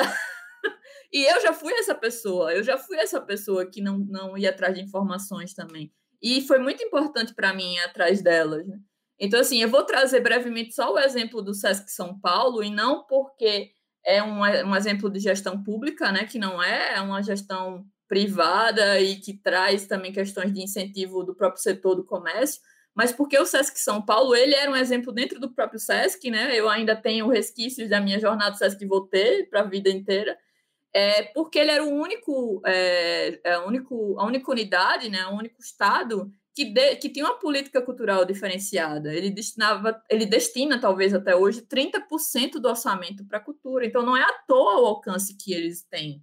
Né? Você vê que Alagoas só tinha redução e redução de orçamento né, do SESC dedicado à cultura. E ainda assim a gente conseguia é, ter uma projeção do trabalho. Né? Então, assim, a cultura tem uma vantagem e uma desvantagem. Né? A vantagem é de fazer muito com pouco, que se torna uma desvantagem porque aí, ao mesmo tempo, acha que não precisa destinar muita grana para cultura. Há, há, uma compreensão popular de que há muito dinheiro sendo desperdiçado em cultura, porque o alcance do que as ações culturais têm eh, se projeta, né? Se, se é, multiplica exponencialmente, vamos dizer assim. Nem sei se esse cálculo matemático está certo, aí me corrijam se eu estiver errada. É, não só vocês, mas os, os ouvintes também, mandem mensagens. Mas o que eu ia falar era sobre o que estava na pauta, né, que eu é, tirei da, da rota, era com relação ao fórum, né? E eu disse que eu não tinha como falar do fórum sem falar da BD. E eu acredito que o, o momento, assim, é, das organizações civis no audiovisual, né, trazendo no sentido da BD e pegando essa trajetória para o fórum, ele é cíclico. E a gente é, talvez é, ajude é, que ele se torne ainda mais cíclico, porque a gente não difunde a história, porque a gente não fala do que foi vivido. Né? Então, assim, a BD ela tinha uma estrutura já determinada né, de direção, né? era composta pelo menos por cinco pessoas, ela poderia ter um conselho, né, que seria um conselho fiscal, coisa e tal, mas a gente nunca teve gente suficiente para ter um conselho. E a ABD ela deixou efetivamente de existir porque as pessoas não queriam mais estar na direção, ou ser vice, ou ser secretário, ou estar na comunicação. Né? E foi aí que se pensou no fórum, mas não foi imediato, né? A gente passou pelo menos uns dois ou três anos achando, é, é, tipo, a BD era, era produtora da, do, da Sururu, mas ao mesmo tempo a BD só existia nesse momento, né, para produzir a Sururu, porque efetivamente não estava tendo reuniões e não tinha gestão, né? E aí, em 2015, né, o fórum surge dentro da Sururu, mas o fórum surge numa tentativa de ser horizontal. Né? E a gente, é, para mim, precisa, e, e isso daí eu não sei necessariamente como fazer, porque eu não consegui propor ainda, né? e eu não queria propor isso sozinha, e talvez seja eu tentando respeitar essa horizontalidade do, do do fórum, ou ao mesmo tempo querendo ter uma validação, querendo entender que a coisa vai ser diferente se eu não fizer só, né? É investir em formação política, né? Então é isso que falta no fórum. É, eu entendo que a construção do regimento, né, ela, ela não só é, tinha um propósito, né, no sentido de estabelecer de alguma forma é, algumas orientações, como também a, é, assumir consensos né, e já estabelecer é, bases que pudessem se seguir. Né? Mas a, eu entendo que ela foi sofrida, né? justamente por isso, porque a gente já tem um gargalo aí de. de eu não sei se é desinteresse, minha gente, desculpe aí se eu estiver é, colocando palavras erradas, mas, mas existe já uma fragilidade, né? Nessa movimentação de questões que sejam políticas ou que, que tragam é, necessidade de longas discussões ou que tenham continuidades. Né? E é importante a gente assumir que isso existe, é importante a gente falar sobre isso. Né? Então, assim, eu posso aqui no, no Fuxico, é, é, sei lá, não conseguir me controlar, porque de alguma forma aqui eu encontrei um lugar que eu não esperava encontrar, porque inclusive eu dizia até que eu não ia estar tão imersa no Fuxico como eu estou, né? Eu, aquela que se trai, que se nega e tal. É, e é um espaço que eu posso falar coisas, e eu não sei nem se a gente está sendo ouvido, mas vai ficar registrado, né? Então é um investimento, independente da época, do, do futuro e tal, ficar memória, né? Eu posso falar coisas é, e, e, e saber que eu estou sendo ouvido pelos meus companheiros, né? Pelos, pelos convidados, pelas pessoas que estão aqui, por mais que não seja ouvido além daqui, né? Então, assim, eu tenho aprendido, e é importante a gente aprender sobre isso, de que o diálogo pode dar trabalho, mas o diálogo ele faz a gente não só se empoderar, como também abrir, abrir um universo de possibilidades. Então, assim, se a gente silencia questões sobre fórum, gestão pública ou qualquer outra coisa, a gente não só está fazendo um desserviço para a gente e para os outros, como a gente está empoderando essa força toda de estagnação que a gente já, já naturalmente é, convive, existe historicamente e o que quer que seja, né? Então, assim, é, eu, quando vi o regimento falar da questão de ter um, um, grupo de gestão no fórum, eu, eu senti uma semelhança com a BD. Eu senti um retorno, de alguma forma, para a BD. E eu fiquei me perguntando, gente, tá, é, e vai ter essa composição dessa gestão? Eu, eu fiquei calada, porque eu não me senti naquele momento nem em condições de falar porque me parecia é, que é, a, o ciclo estava se repetindo e que, de alguma forma, a história não, não tinha chegado né, de, de forma a entender né, o que é que aconteceu com a BD e, e como não repetir essa história no Fuxico, no Fuxico, é, no fórum, vamos dizer assim. no Fuxico.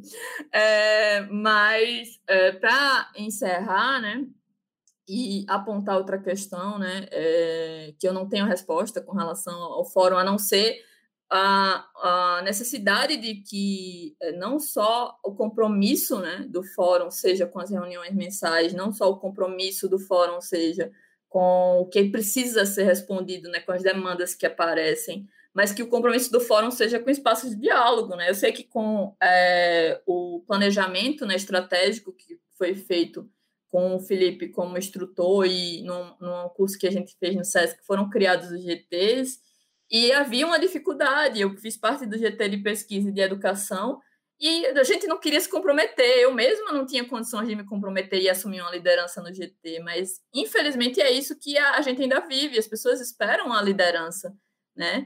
E querendo ou sem querer, eu estou nesse lugar no Alagoa, né? Eu não criei o Alagoa para eu ser líder de nada. Mas como o Ronald mesmo diz, eu sou a presidenta Eu só faço rir com isso.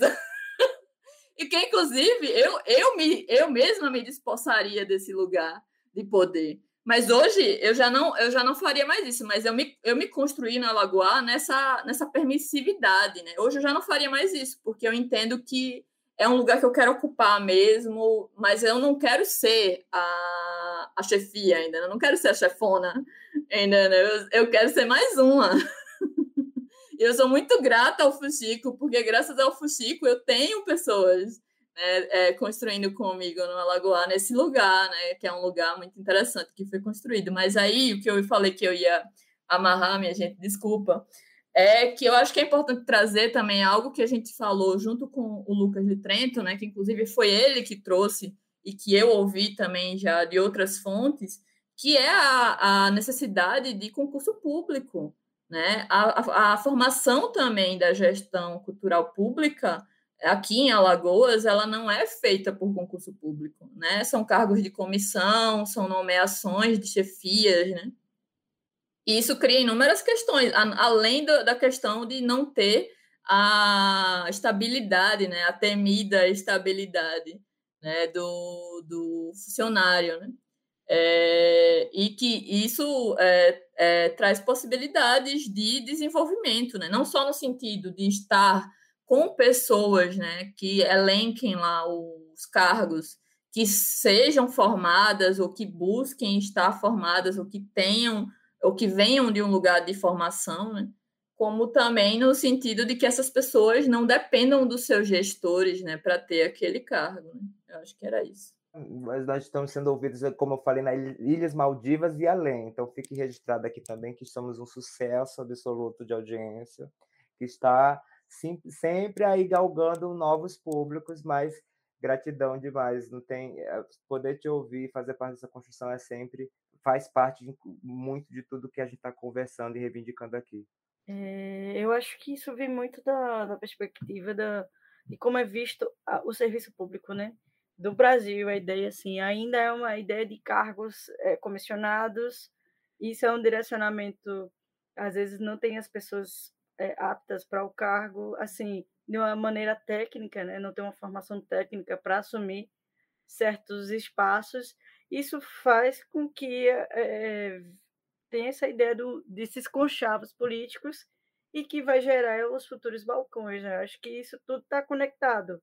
Essas, essas práticas que a gente ainda precisa é, melhorar, né? Ter uh, um, um edital para produtor cultural, um edital para você ter uma formação também. A gente não tem uma formação de produtor cultural, a gente não tem uma formação é, de cinema. E isso, assim, vai reverberar, né? Uma, uma perspectiva que eu estava também para escrever um artigo que saiu no, no Poéticas Feministas foi as pesquisas, né? Porque a gente, além de você ter uma... As pessoas procuram formação fora do Estado, e, aí você tem, eh, das últimas... Eh, a, a, a ideia do, do próprio governo do PT de você criar pós-graduações, é, isso gerou é, pesquisas recentes sobre o cinema lagoano, que isso a gente não tinha, né? Era muito fechado em relação à pós-graduação, né? A gente já tem TCCs, mas tanto é, a questão do mestrado e doutorado também, porque isso é, é muito interessante, vai fazer a gente pensar sobre o nosso cinema, vai pensar o que, que a gente precisa, o que, que a gente precisa melhorar, isso em vários campos do saber, no cinema, campos da, da história, das ciências sociais, e isso é muito importante. É, bom, eu queria falar também sobre o fórum, queria falar sobre o MOVA, queria, é muita coisa que a gente fala em cada fala de vocês que daria para a gente comentar né, aqui, mas falando um pouco sobre essa, essa personalização né, que a gente vê aqui nas gestões, tanto do Estado quanto do município, que geram isso que a gente tá, geram esse tipo de problema que a gente vivencia na pele, né? Desse, desse personalismo da política pública. E aí a gente observando isso de uma forma mais ampla, não observando apenas a política para o audiovisual, mas observando a política para a cultura como um todo, aqui no Estado, a gente consegue, só olhando para trás um pouco, visto que a nossa política pública para a cultura, que é recente, né? Ela é bastante recente. A gente consegue visualizar um pouco no que é que deu origem a isso, né? A gente consegue visualizar, por exemplo, nos primeiros editais que existiram aqui no governo do Ronaldo Lessa, no governo do Teotônio Vilela, né, que foram os primeiros editais, eles foram voltados para o teatro, Alagoas em Cena e o Teatro é Mais Barato. E, e como a política pública que ela é construída em Alagoas, ela é uma espécie de decalque da política pública nacional, né? A gente vivenciou naquele momento que a gente estava começando a fazer política pública aqui em Alagoas, um, um, um, grande crescimento dessa política pública para a cultura, e aqui em Alagoas a gente via uma grande dificuldade. Por quê? Primeiro ponto, esse que vocês falaram, né, que a gente não tem quadros técnicos para a cultura, de gestão para a cultura dentro das secretarias de cultura, que é quem, quem recebe essas políticas públicas desenhadas nacionalmente, mas é quem implanta ela no estado e no município. A segunda coisa é que a gente vê essa mudança de gestões. A gente observar a quantidade de secretários que a gente teve nessas gestões do Ronaldo Lessa, do Oswaldo Viegas, é, da Melina, é uma coisa assustadora. Então, não tem como você passar numa única gestão com vários secretários qualquer política pública para cultura, independente se é para música, para teatro ou para cinema, que funcione, né? A gente observa, por exemplo, que a gente teve mesmo sendo muito arcaica, nos governos que, que tiveram reeleição, né, que tivemos oito anos daquele governo, um salto maior no, no, na quantidade de, de recurso. E a terceira coisa é que se o Estado, como um todo, ele não, não entende que a cultura ela é parte principal do seu governo, ela é parte, uma das partes principais do seu governo, ela jamais vai dar condições a secretário nenhum ou a gestão nenhuma a botar, criar qualquer política pública que seja consistente e que ela ouça quem é que faz cultura no seu estado e que ela dialogue com, a sua, com, com esses setores culturais. Então, enquanto não houver esse entendimento né, de que a gente precisa de 1% do nosso orçamento para fazer cultura e que esse 1% ele é um melhor investimento que qualquer governo faz, essas coisas elas não, não, não passam desses decalques mesmo, né? Então é aquela coisa pouco profunda. É importante, foram lançados editais, eles tiveram um impacto forte né, no nosso setor, tiveram, mas elas não passam de decalques mesmo. Então, vai continuar a gente vê logo no início dessas políticas de editais aqui do Estado, o quanto os amigos do rei, né, eles conseguem esses recursos e os não amigos do rei não conseguem, mas mesmo com as políticas dos editais, a gente vê muitas distorções, muitas dificuldades. E aí entrou nisso que a Larissa estava falando, né, de quanto essas, esses grupamentos da sociedade civil, eles são importantes. E eu vejo, Lares, que esse problema que a gente está observando agora eu também passei, passei um pouco pelo Mova, passei pelo Alagoas que Queremos, passei pelo Quebra o Balcão e, pela, e pelo Fórum, junto com você. Eu não, tive, eu não estava aqui enquanto existia a BD, eu sei que você pode falar muito propriamente sobre isso, mas eu vejo que, de fato, tudo isso é cíclico. Por quê? Porque a nossa história ela é cíclica, né? A gente vive realmente, de fato, esses momentos de maior mobilização e que isso nunca é uma, um, uma questão local, né? A gente sempre tem que observar isso como um ambiente que se vive. Isso, o ambiente faz diferença. Quando a gente vive uma, uma, uma, uma, um ambiente de maior possibilidade de mobilização, as mobilizações elas ganham mais corpo, as pessoas têm mais condição de se, de se mobilizarem juntas. Então, eu vejo que cada movimento desse que surgiu, ele serve de retroalimentação para o movimento que surge depois, e todos eles com sua grande importância. Né? Todos, todo mundo que em algum momento militou ou milita na cultura aqui no estado compreende o quanto o movimento que estava ali anterior ele é de fundamental importância para o que a gente chegou até aqui. E quem não compreende vai compreender em algum momento isso, né?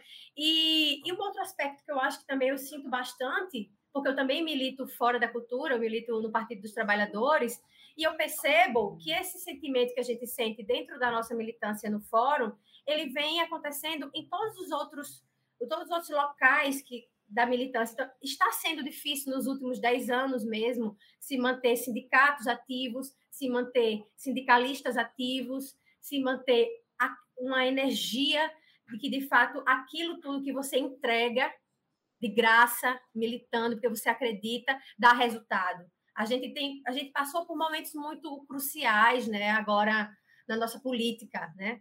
Então, a gente passou por coisas muito doídas, coisas muito doloridas. Tivemos uma presidenta eleita retirada. E isso não foi um passo único, assim, isso interfere no nosso sentimento de que vale a pena. Isso interfere no nosso sentimento quando a gente, a gente pega metade do nosso dia e, e dedica à militância, em qualquer área que seja, não só de cinema, a gente se sente, de fato, coletivamente desgastado é natural, e é natural que em alguns momentos algumas pessoas estejam também mais levando ali o cordão e elas cansam e elas passam o bastão para os outros e os outros vão e a gente segue junto, né? E eu percebo que nesse momento do fórum é muito, é realmente muito difícil e, e é natural a gente observa isso nos outros fóruns também. Não está sendo fácil para ninguém conseguir dedicar um, um, um espaço na sua vida, porque a gente está se dedicando a sobreviver, né? Mas ainda assim a gente vive e observa e sente que a coisa não morre, né? A gente observou agora nesses últimos anos que, que se não fossem esses, esses coletivos, essas pessoas, esses grupos ali cobrando, ali fazendo algo, muitas coisas a gente não teria conseguido, né? E, e, e aí eu falo, sobre conselho, falo sobre fórum, falo sobre Mostruru, falo sobre Alagoá, falo sobre Mova. Tudo isso tem uma contribuição imensurável, né?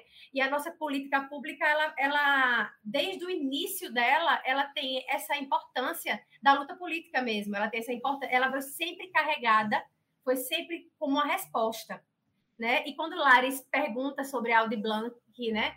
É, como é que como é que de uma hora para outra uma gestão dessa é tão despreparada, como a gente vê que essa gestão, com exceções, é claro, sempre, né? Nada aqui é uma regra, mas com essa gestão que está tendo tanta dificuldade de entender os sistemas de cultura, entender a gestão pública para a cultura, fez tanto, tanto edital assim de uma hora para outra.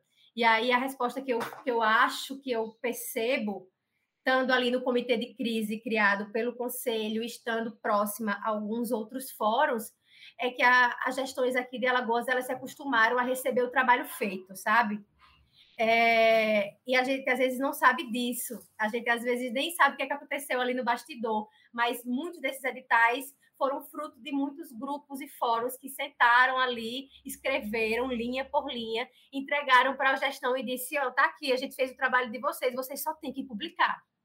E mesmo assim, é óbvio que essa coisa vai receber, esse movimento, ele vai receber muitas críticas, ele vai receber muito, ficou uma bosta, ele vai receber muito esse edital não prestou, como é que pode ter chegado aí? Mas isso é natural também, infelizmente. É aquela, aquela coisa que Larissa falou mesmo lá naquela, naquela primeiro edital, né? A gente não tinha nada e teve 15 mil, a gente pega. A gente pega porque é melhor ter 15 mil do que não ter nada, né? E, e a mesma coisa aconteceu com esse edital que a gente está vivenciando agora, desse edital da, da, da, do Estado né? Foi um edital que passou dois anos dentro da Ancine, recebendo diligências mil, pelo que a gente pôde acompanhar é, de uma maneira quase é, inconstitucional, né? Assim, eu digo, uma maneira quase é, sem fundamento, sem, sem, muito, sem muita organização política mesmo, mas porque é o que a gente pode fazer. A gente observou que eles estavam tendo muita dificuldade, de fato, em conseguir construir esse texto desse edital, porque, por mais que há dois anos atrás um grupo de trabalho formado dentro do fórum tenha pego um, um, um texto de edital feito todo esse trabalho, entregue para a gestão, que é a gestão anterior, não é essa gestão atual agora, ele foi completamente modificado, ele foi completamente distorcido, ele trans, foi transformado num um Frankenstein, assim. E aí, quando o fórum ou a sociedade civil como um todo ficou sabendo da existência de que ele precisava ser publicado, faltava, assim, uma semana para não perder o recurso. Era uma coisa que ou você fazia alguma coisa ali com quem estava próximo para fazer, ou não se fazia nada. E isso a gente vê recorrentemente aqui dentro da, dentro da Secult e um pouco dentro da FEMAC também, que é esse, esse movimento de, da coisa ser levada para discussão pública, para discussão com a sociedade na véspera, né? Quando a gente tem que fazer Deus nos acuda para tentar deixar o menos ruim possível, e é esse edital que a gente está vendo agora, que é um edital que é um avanço, evidentemente, porque nunca houve um, um recurso desse tamanho, mas sabemos que esse recurso é desse tamanho, porque um zilhão de, de pessoas batalharam para ele ter esse tamanho, um montão de gente trabalhou ali junto com a gestão, e a gestão dificultando né, muitas coisas às vezes. Não sei de onde, de onde se tira certas ideias, na realidade, eu não tenho ideia de onde é que certas ideias saem, assim, porque a gente nem, a gente nem é profissional nisso, né? A gente faz outras coisas da nossa vida mas a gente consegue pegar outros editais que, que tiveram um reconhecimento legal pelos setores e consegue dizer, olha como era legal esse, e esse? Olha, vamos construir um parecido? E ainda assim é uma coisa muito difícil, né?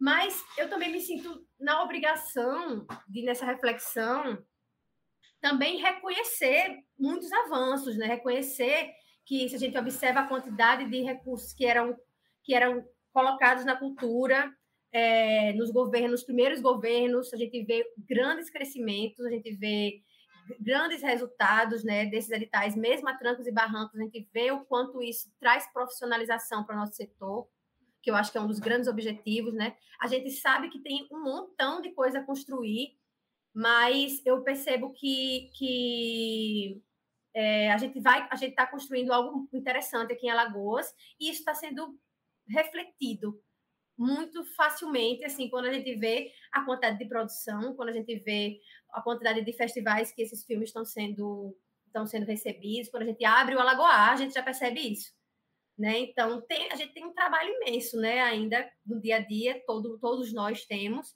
mas eu percebo que pouco a pouco as coisas estão começando a, a, melhorar. Não nesse exato momento que elas só estão piorando. Mas eu sou otimista, né? eu, eu, eu sempre acho que isso vai passar. E aí a gente vai poder retomar ali, vai poder fazer a nova Conferência Nacional de Cultura, que o nosso Plano Nacional de Cultura venceu. Ele venceu em 2020, ele foi feito em 2010, e aí a gente, ele venceu, e se não fosse os conselhos de cultura do nosso estado forçando o governo federal a pelo menos prorrogar, ele teria simplesmente se acabado, e ninguém teria mais obrigação com nada.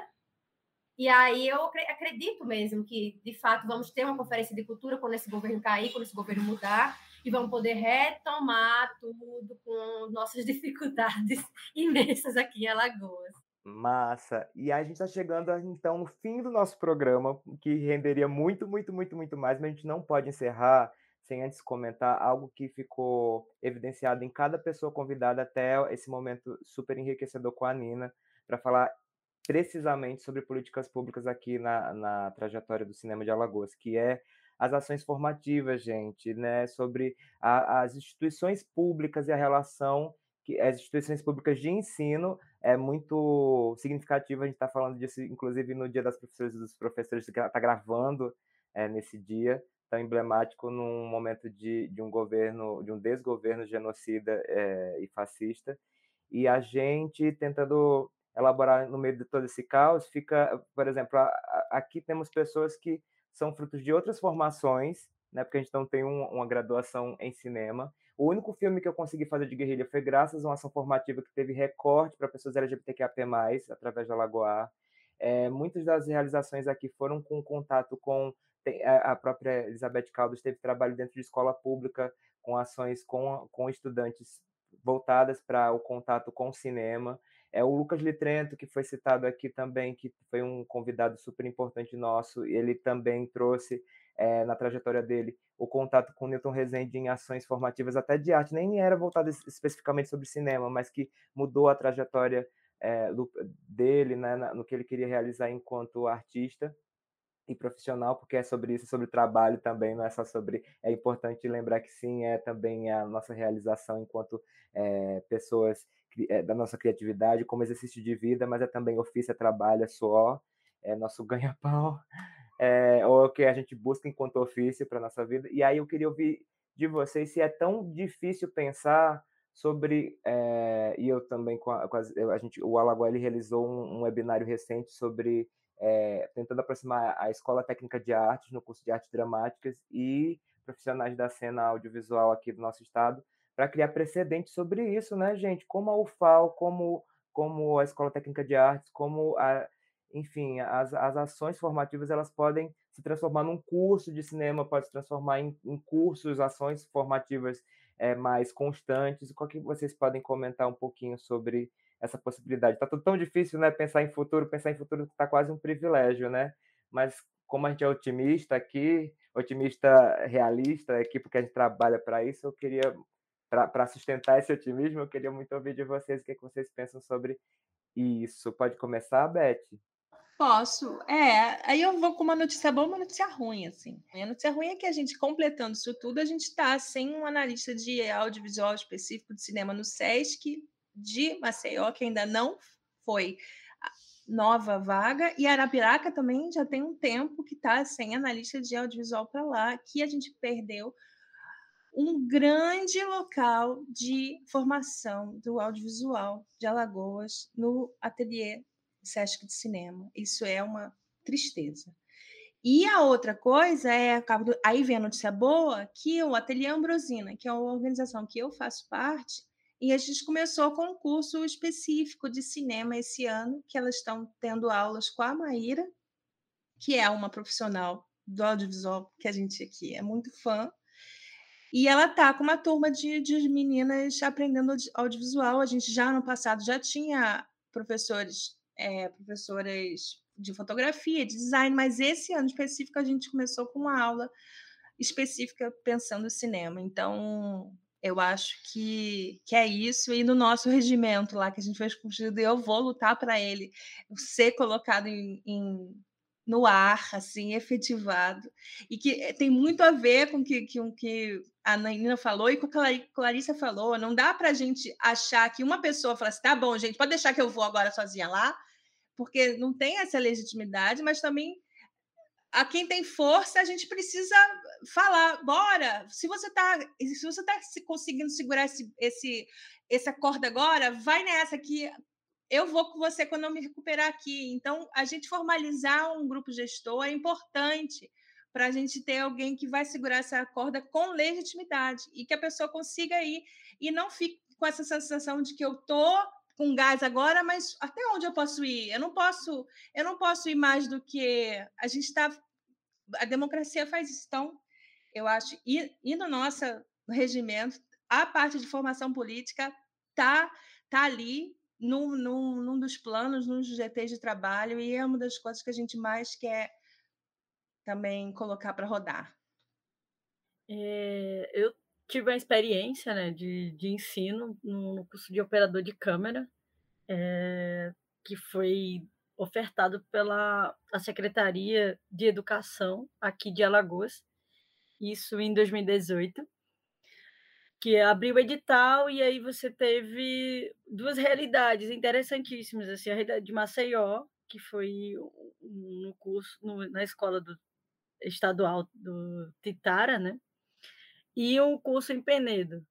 Sendo que o curso de Penedo houve uma como se dizer, acho que houve um convênio, né, com a Universidade Federal de Alagoas, com a UFAL, e aí os meninos puderam é, fazer filmes, né, com, um, com câmeras profissionais, assim, né, com, com som, som direto, todo esse material, assim. E aqui em, Alagoas, aqui em Maceió, né, na verdade, a gente teve um processo que a gente não tinha câmeras, não houve esse convênio com a universidade e muito menos que você, a gente sabe que a gente tem aqui em Alagoas tem o, o núcleo né, de, de, de, de cinema, de audiovisual do Estado, né? E que não houve essa um próprio curso ofertado pela Secretaria de Educação não teve uma, um convênio com o núcleo de produção digital. Então, isso a gente tem é, uma relação onde a gente ofertou para meninos do EJA uma oportunidade de operar câmeras sem câmeras. E aí, assim, é, como a gente vai produzir profissionais assim, é, como a gente vai dar outra visão, é, fazer uma, uma formação técnica dessa forma. Não tem, né? Então a gente assim tem ideias que não são bem executadas, porque você vai fazer um curso desse, um curso desse custa caro, e, e acha que apenas os professores vão fazer a diferença e não vai fazer a diferença se você não tiver um, uma a questão técnica pensada para isso, assim.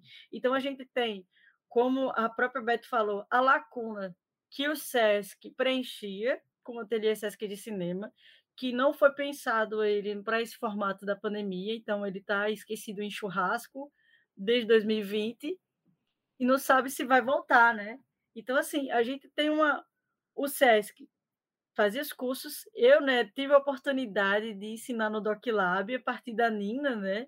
A Nina dava essa disciplina e eu hoje assim tenho essa experiência de estar tá dando o curso pelo Cine do Mangue, que é um de, de direção de produção. Então a gente tá com esse projeto do Cine do Mangue, que é dar aula de cinema, né? Que é muito inspirado também no ateliê Sesc de Cinema nos interiores, né? E assim, a gente está com um projeto em Maragogi agora e um projeto aqui em Chão de Bebedouro. Então, assim, com várias pessoas, com Ulisses Arthur, que é, é, é produzido pela Céu Vermelho Fogo, e a gente, assim, está nesse processo de formação que ainda está eh, na mão das produtoras, está na mão do SESC, não é um compromisso do Estado. E quando o Estado assume o compromisso, ele foi feito dessa forma bizarra, né? Então, acho que a, a, a formação, a própria questão do cineclube é essencial também para isso, e, e os cursos de formação, que a gente leva as coisas é, com seriedade, né? Porque isso é um curso que pode mudar a vida das pessoas, né? Eu acho que como o ateliê mudou a minha vida, pode mudar de outras pessoas também. Eu, eu não sei, assim, porque quando vai falar de, de ação formativa, é, a minha cabeça vai para tantos lugares, né? Não só de memórias, né? Do privilégio que eu tive como aluna e também como produtora cultural e como instrutora, né? É, parte dele é relacionado com o SESC, né? Eu, já, eu fui aluna também de oficinas além do SESC, mas é, fui profissional de lá.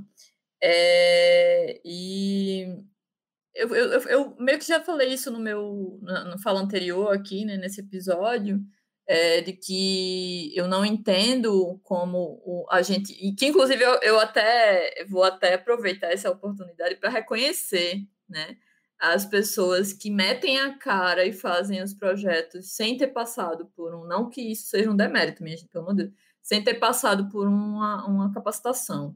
Né? É, e eu acho isso essencial, eu acho que isso é um, um, uma questão de empoderamento mesmo. As pessoas precisam meter a cara e fazer os projetos, meter a cara e fazer os filmes, né? Mas é complicado porque a gente sabe que isso pode ser, é, isso é fruto do cenário que a gente vive e que esse cenário não é necessário, né? Mas que infelizmente é o cenário que a gente tem, né? Então assim, é... e aí, claro, também aproveito para agradecer e para reconhecer todas as pessoas que né, lutaram politicamente e, e que se mantêm né, disponíveis ao, ao diálogo e a e a investir nesse sentido. Então, assim, também é, eu sei é, o quanto compartilhar a experiência ela é uma ação formativa por si só. Né? Então, assim, quando a gente fala da ausência de capacitações específicas, né, é bom que não se feche só nisso, né?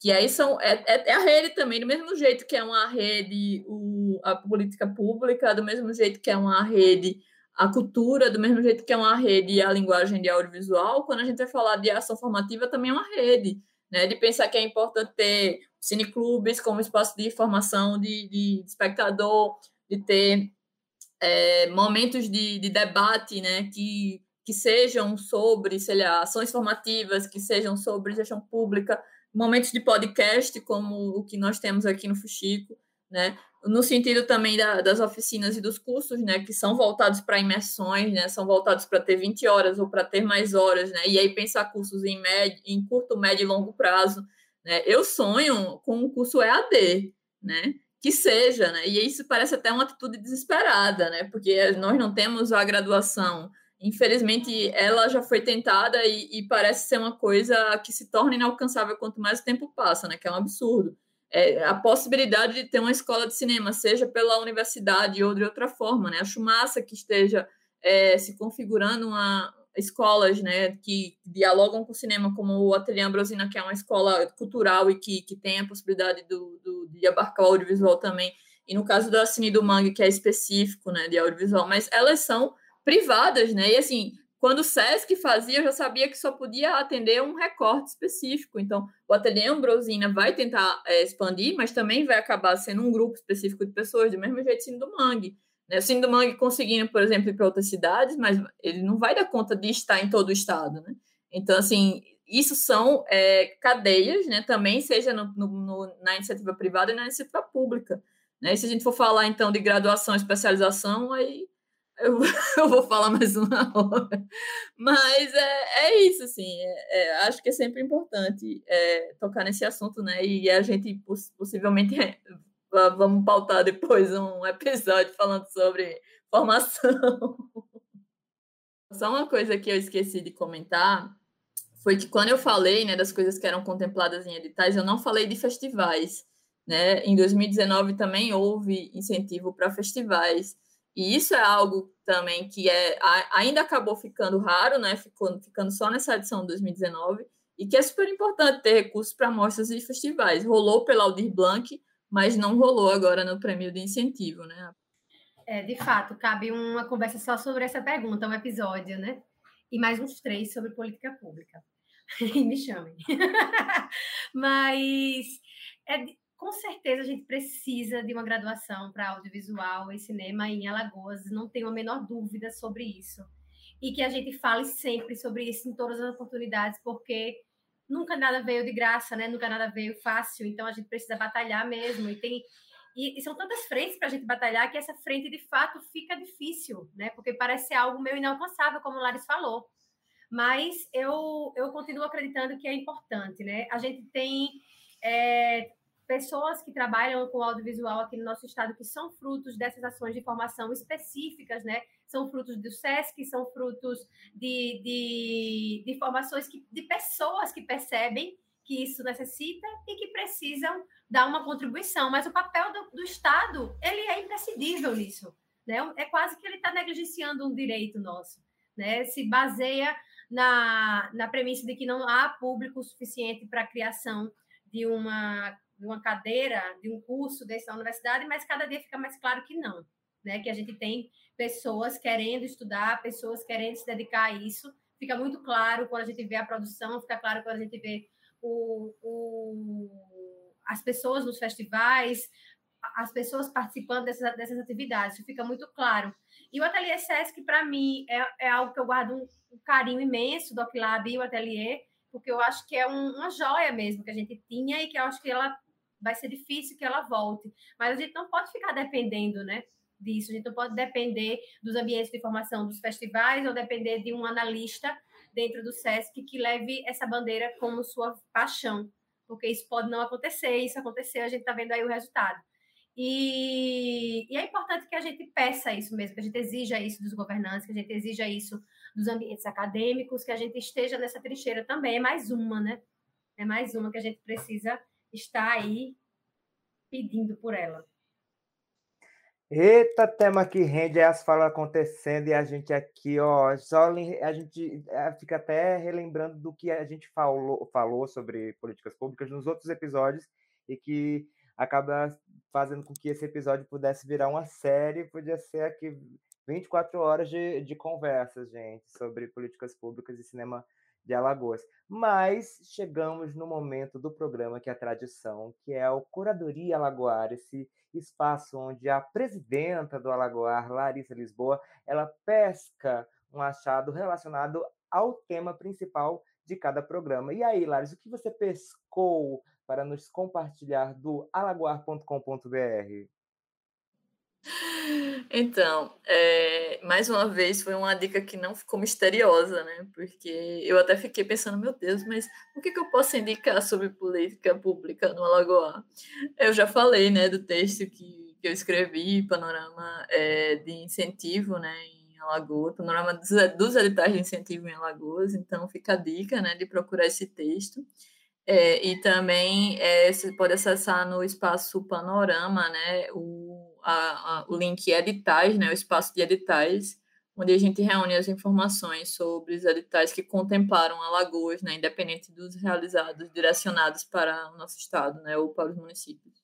É, é importante a gente, e é, e é tão importante porque fica evidenciado na fala de todas vocês, é, e que é muito emblemático a gente está falando de política pública, eu rodeado por artistas incríveis, por mulheres, e a gente está falando aqui também sobre a política pública também, um, não só, a gente está falando só apenas de, de investimento financeiro, mas tudo que significa investimento, na verdade, né? E que não se desassocia disso, de, do que a gente emprega valor para fomentar em todos os sentidos. E, e que a gente está falando sobre que, que cultura não é um favor, é um direito constitucional. A gente está falando sobre é, investimento em vida, é, num processo que a gente está ainda lidando com risco sanitário ainda sob controle, a gente está conseguindo uma retomada cuidadosa graças à vacinação, graças à, à, ciência, graças a ações que, estão indo contra, ou, ou, na verdade, de embate, de, em detrimento desse, desse projeto de morte aí que a gente está lidando, federal, mas que está em várias instâncias e que a gente que nunca foi uma novidade, mas chegou num ápice é realmente aterrorizador. E então a gente está falando de investimento em vida, assim como a gente agradece esse investimento do tempo e do conhecimento da nossa convidada incrível, Linda Magalhães, aqui a gente dá uma salva de palmas mais uma vez para participar desse episódio. Maravilhosa! Uhul! Uhul! Porque é isso, né? Como a Laris tanto falou, e a Nina e todas vocês, na verdade, não é só sobre números, o alcance é também sobre memória, sobre registro, sobre entender esse valor. E a gente Tá longe de, de acontecer o ideal, mas a gente sabe o valor do que a gente faz, do que a gente valoriza, ser definido por isso através do que a gente batalha, do que a gente luta. Então, gratidão real, muita, muita imensa, Nina. Por favor, deixe os seus recados finais. Se, se puder também, os seus fuxiquinhos assim da carreira, é que vem por aí na carreira de Nina Magalhães, também os arrobas, para quem quisesse te seguir seus conteúdos. Ah, gente, muito obrigada, muito obrigada. Vida longa ao Fuxico, vida longa ao Lagoa, vida longa ao cinema alagoano. Um grande prazer ter estado aqui com vocês hoje. Estamos juntos aqui, mas estamos juntos lá fora também, né? A gente está sempre conectado que a gente continue conectado, né? Fuxicos do que vem, vem alguns longas aí da gente. Além dos curtas incríveis que a gente tem sempre o prazer de poder é, contribuir, poder construir junto, que vão, estão sendo gravados agora e vão voltar a ser gravados, se Deus quiser, agora nos, com todo mundo 100% vacinado. Mas vamos ter uma boa safra de longas, muita expectativa né, de começar a trabalhar nesses projetos. É, vou também é, poder me dedicar um pouco a uma outra outro espaço que eu vou começar a poder é, engatear nele como diretora também da animação que a gente precisa finalizar, estamos finalizando, que é o braço. É, também estou, estou, trabalhando num novo projeto, que é o Gogó da Ema, também uma animação. Tenho estado cada vez mais próximo da animação.